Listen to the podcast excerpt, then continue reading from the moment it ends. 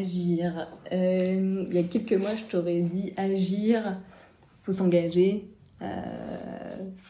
sous la forme qui parle le plus suivant vos compétences, le secteur. On peut tous s'engager ou même soutenir des associations, etc. Et là, j'ajoute une notion hyper importante parce que, ça a été un peu un déclic euh, ces derniers mois. C'était s'engager, oui, mais sans s'oublier.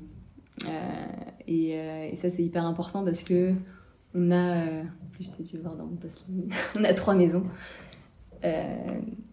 corps, esprit, planète. Et du coup, on a besoin de prendre soin des deux premières pour prendre soin de la dernière.